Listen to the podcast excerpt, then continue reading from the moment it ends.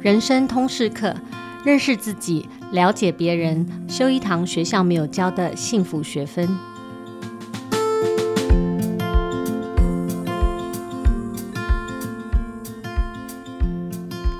Hello，大家好，我是主持人齐瑜，也是亲子天下创办人兼执行长。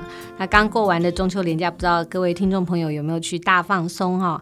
那我们今天的主题刚好来收心，我们今天想要来谈一谈亲子天下最新上市的一本专刊《学习历程档案全攻略》。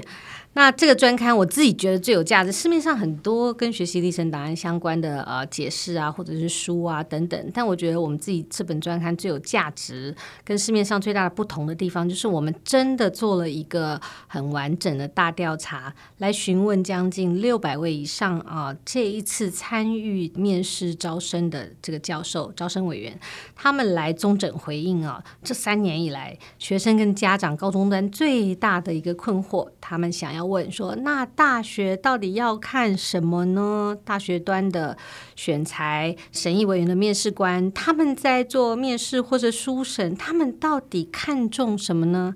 那先介绍今天在现场跟我们一起聊聊的两位，一位是呃亲子天下资深记者，也是这本专刊的负责人潘乃馨，乃馨跟大家打招呼。咦，主持人好，各位听众好。另外一位，我们今天特别请到这个一零八课纲首届的毕业生哈，今年刚运用了学习历程档案申请入学的一个见证人，我们大学新鲜人廖佑宁。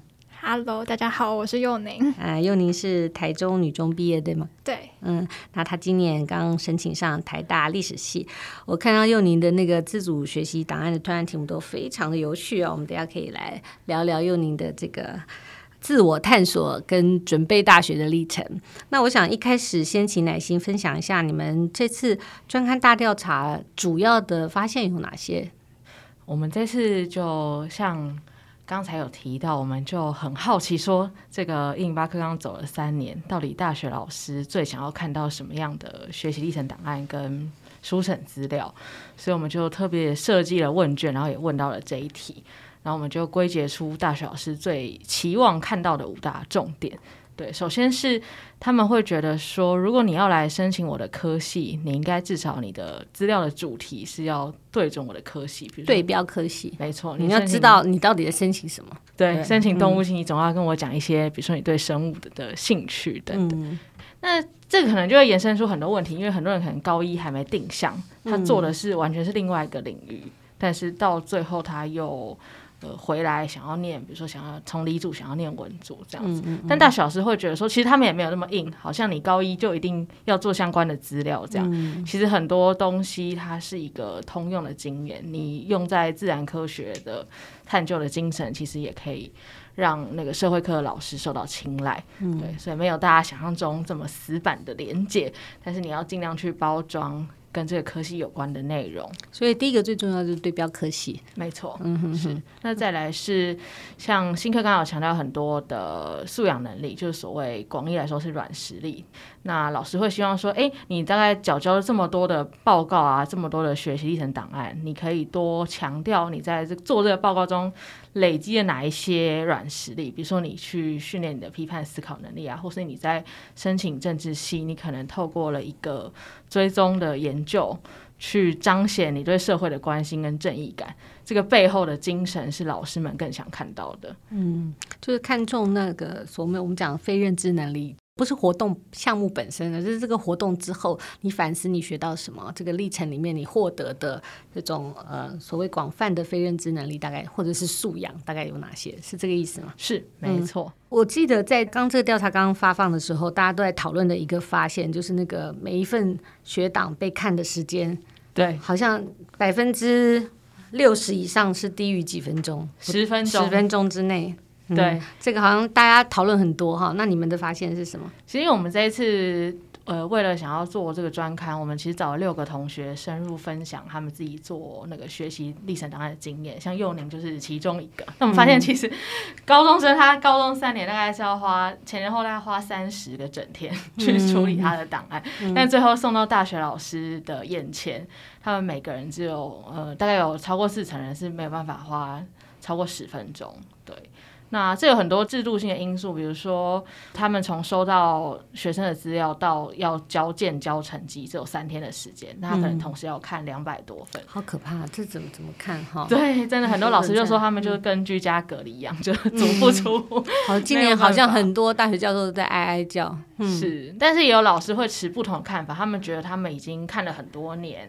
他们是专业的审查者，是就像那个企业的人资在看履历，可能也没有看这么久，嗯、所以他们觉得，哎、欸，这其实应该是一个合理的时间。那、嗯、同学要怎么呈现亮点，会是一个比较关键的事。嗯、所以到到后来讨论，就是说，哎、欸，其实重点不是十分钟或超过十分钟，重点是你要到底要看什么，到底大家要呈现什么。我记得还有一个发现，也是蛮挑战大家过往的迷思哈，就是课外活动到底重不重要？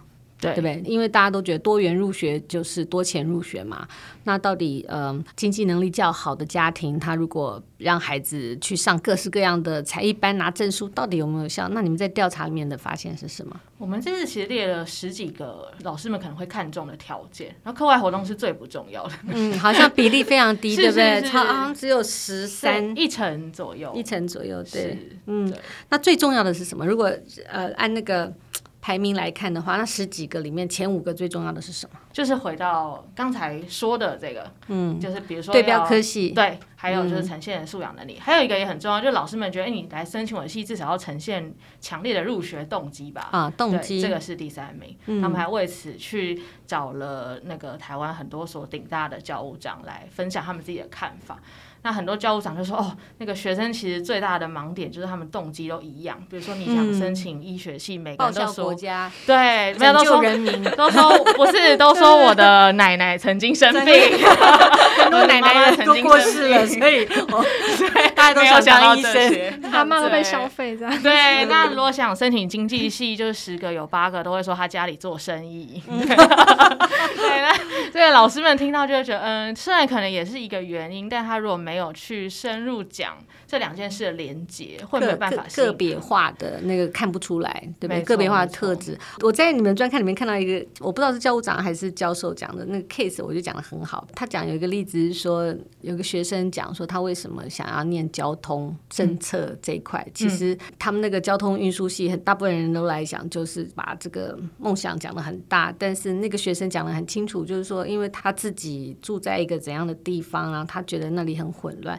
他觉得他最大的愿望就是说，哎，未来他念了这个系，交通运输系之后，他可以回乡去考那个公务员，进到那个县市政府里面参与这件事情的改变。他觉得虽然看起来不是那种你知道拯救全国人民跟世界的这种巨大梦想，可是很务实跟贴切，就是从自己出发，从我的家乡出发，我看到的问题，然后我对这个解决这个问题有兴趣，就是这个动机的部分需要更个人化。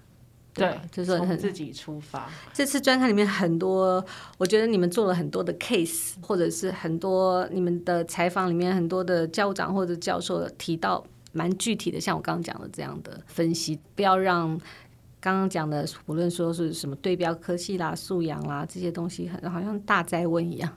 对，我们问卷有收了一百六十五份。大学老师自己主主动热心填写的开放题，哇，可能还有很多话要说。对，我们就问他说：“哎、欸，那你们对未来高中生的建议？”嗯、然后我们后来就把这些开放题的内容就丢到文字云去跑一下，看到底什么字是最显著。嗯、后来发现就是“自己”这两个字，就是大学老师觉得我没有要看到、就是，这很重要的发现。对，你的补习班老师帮你写的什么？你妈妈 帮你写的什么？嗯、或是你的老师是谁？你的奶奶是谁都不重要，嗯、他想要看到你自己。嗯，为什么？你是谁？你想要什么？什么那如果他要聚焦自己，就没有对错的问题，对，对吧？就是你每一个人都是一个独特的个体，但是比较大的困难是你怎么去展现你自己想要别人看见的，或者你觉得你的优势或者长处，你想要跟这个你未来想要升学的这个方向是可以对标的。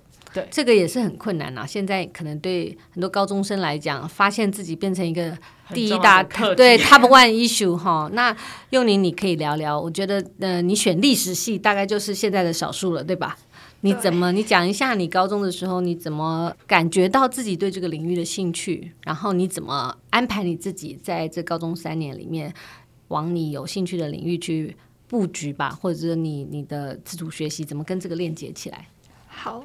就是为什么要读历史这件事情，其实我觉得算是蛮长远的，就是不只是在高中三年发现，就是因为我妈妈是高中历史老师，那我家里、哦、你是家家学渊源，可是我一点都不想当历史老师，对，这、就是我最不想做职业。好，嗯、可是因为家里从小就很鼓励我们多看书，嗯、然后就是从小也是很看了很多书，那我很喜欢看历史小说，所以。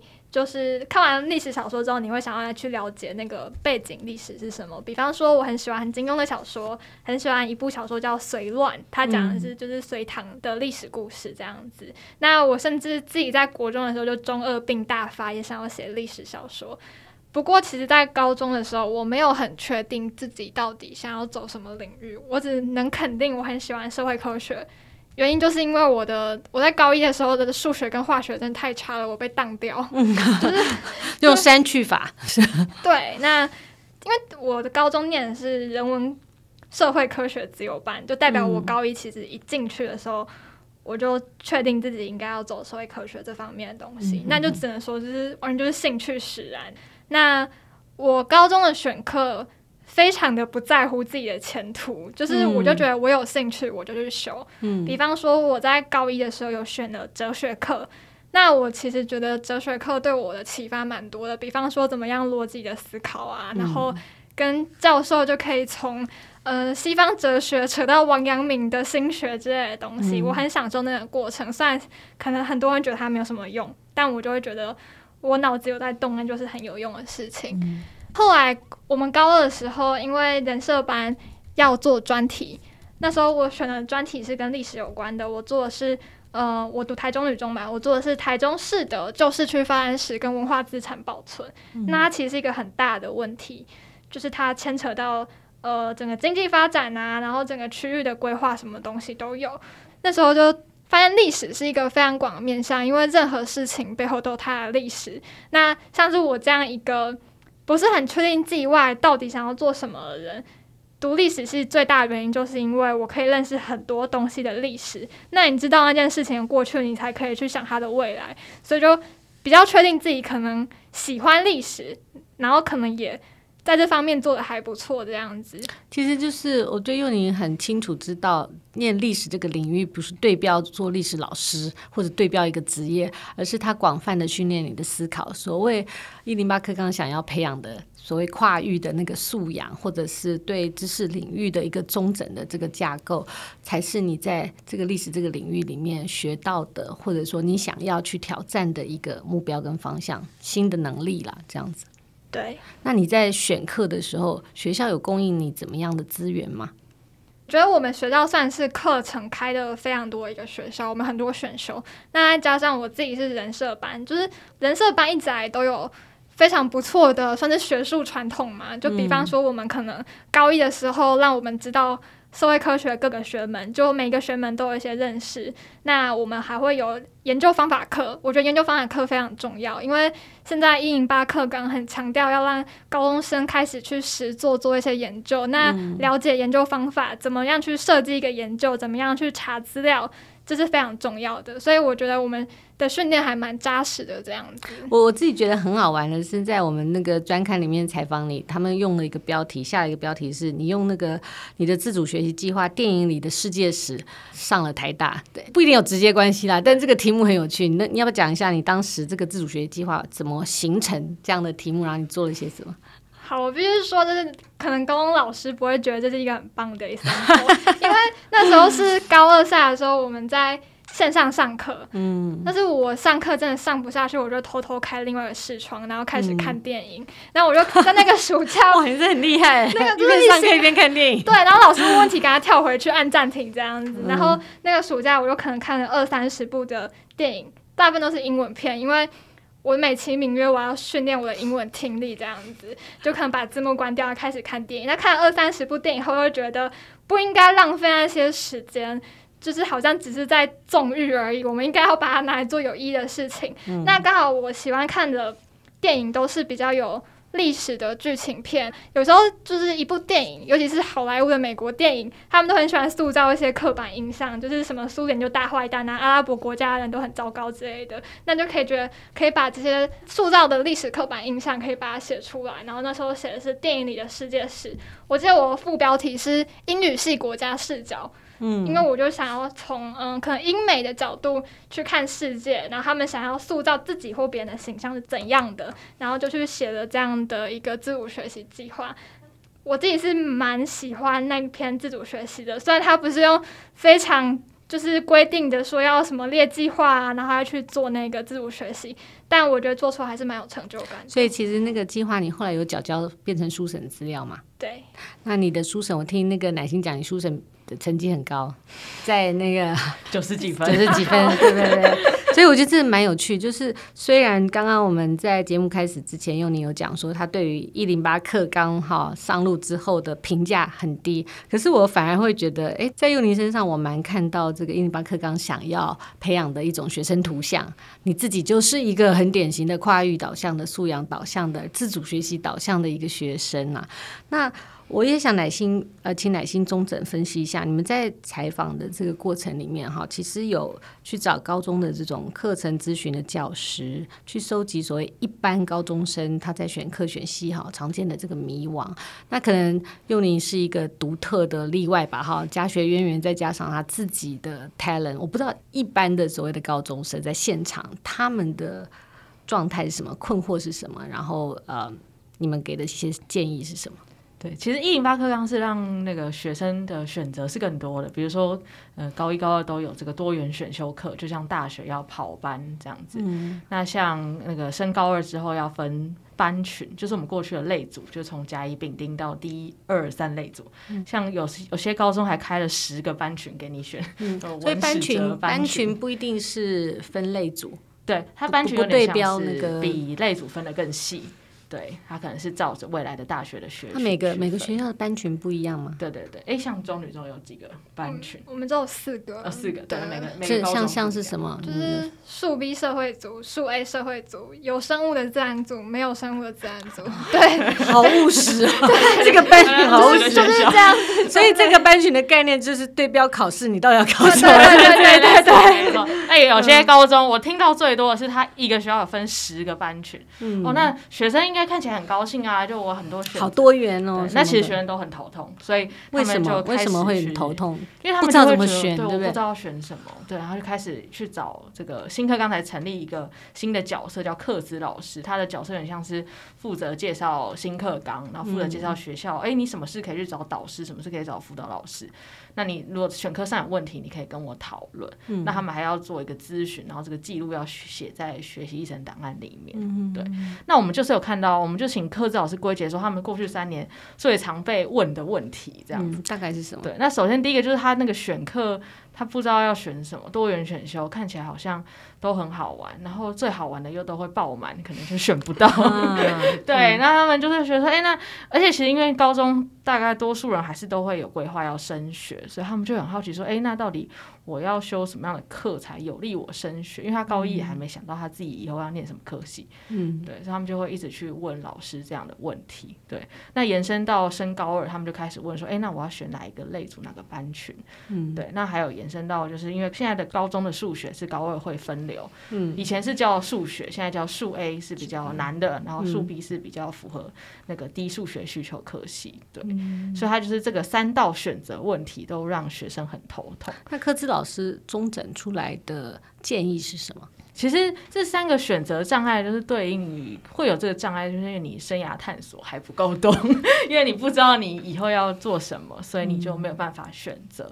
所以他们就是有提供一个需要开始提前思考生涯这件事的一些建议，比如说你是从你的兴趣着手，像辅导室有很多那个兴趣性向相关的测验。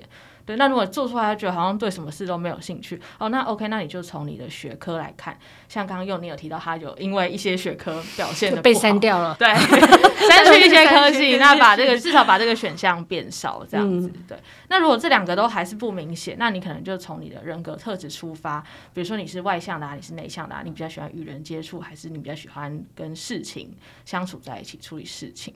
对，就是从这个兴趣，还有自己学科的能力，还有这个你的人格特质三个方面去做一个综合的考量。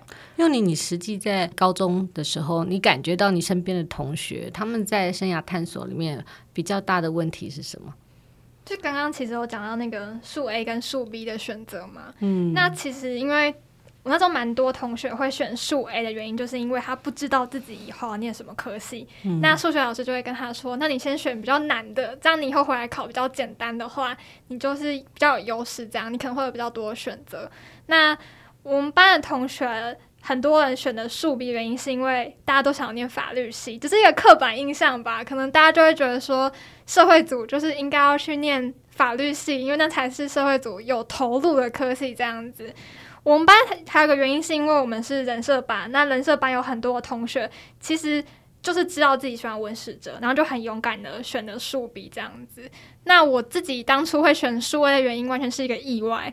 我曾经想要考台大政治系，然后台大政治系在我这一届是全台湾唯一一家采数 A 的政治系，哦、然后我就为了他特别去选数 A 这样子、嗯。那你选了以后的感觉是什么？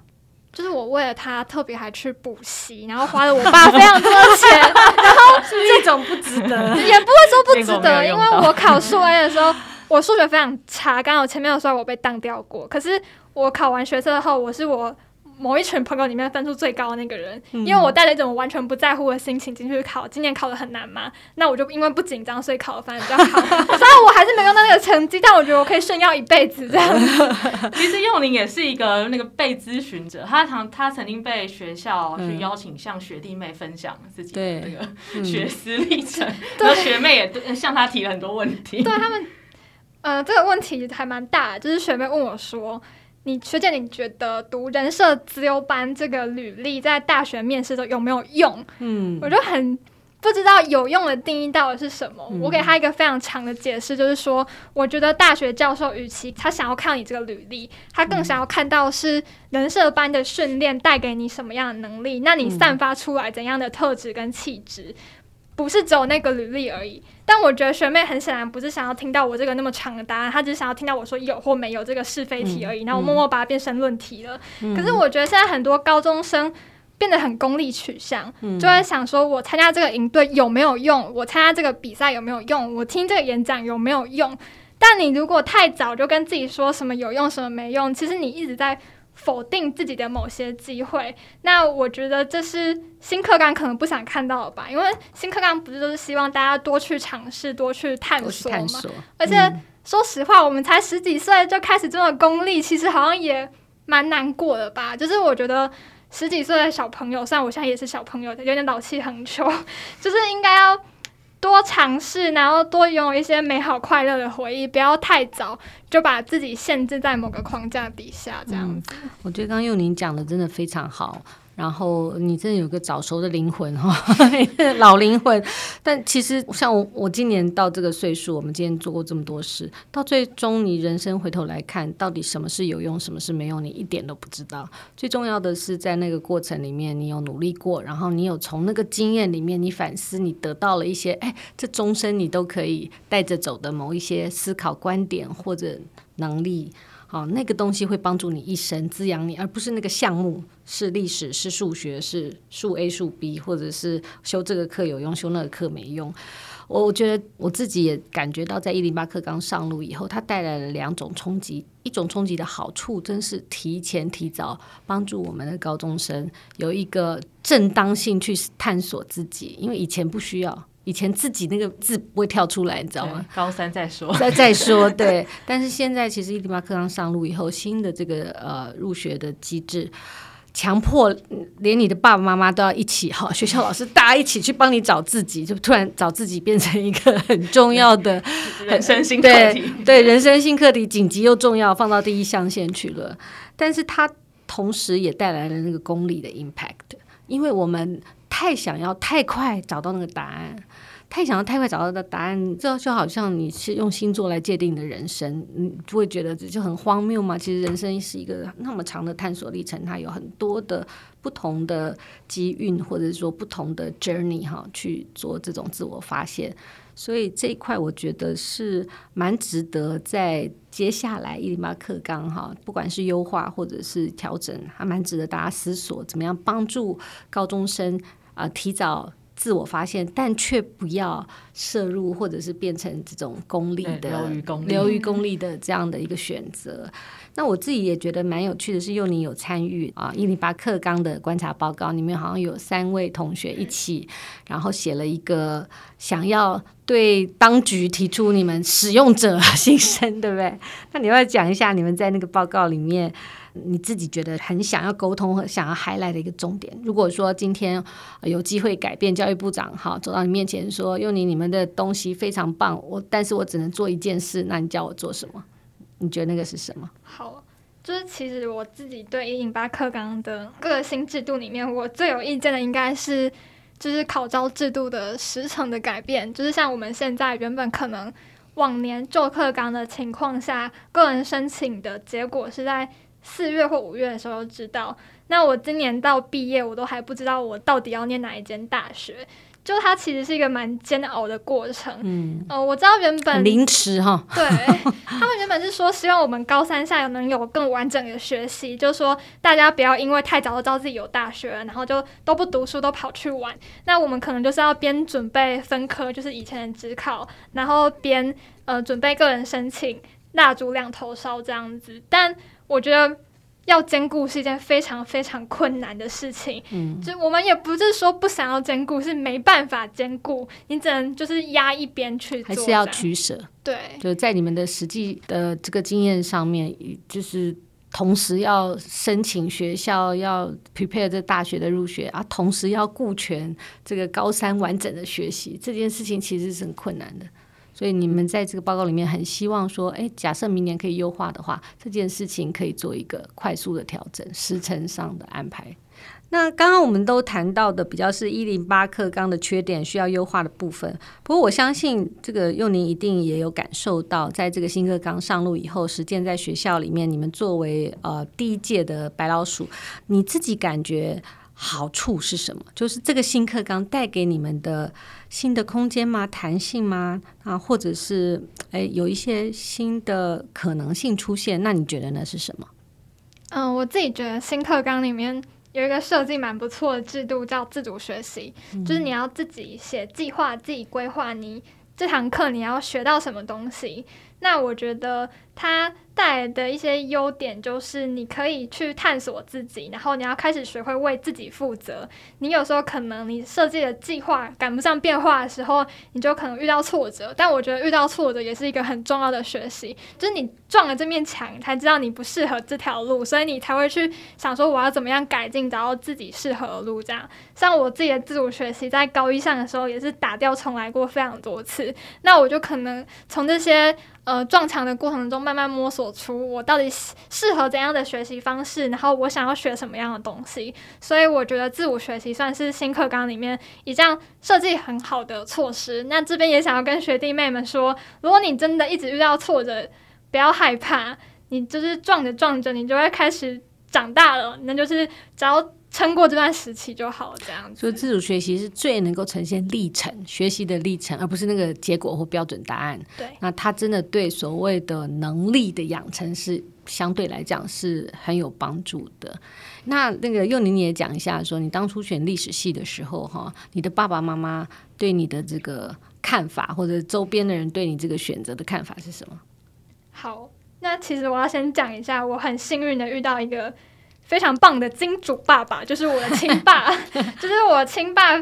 他告诉我说，他其实完全不介意我大学想要读哪一科系，他觉得我要念哲学也好，中文也好，历史也好，他只希望我大学四年就是好好的学习，然后读很多很多的书，让自己变成一个有质感的人是最重要的。因为他跟我说，我大学毕业的话就不会再管我三餐，我就要自己养自己，那我要为自己负责，所以他也不会介意我会做出什么样的选择。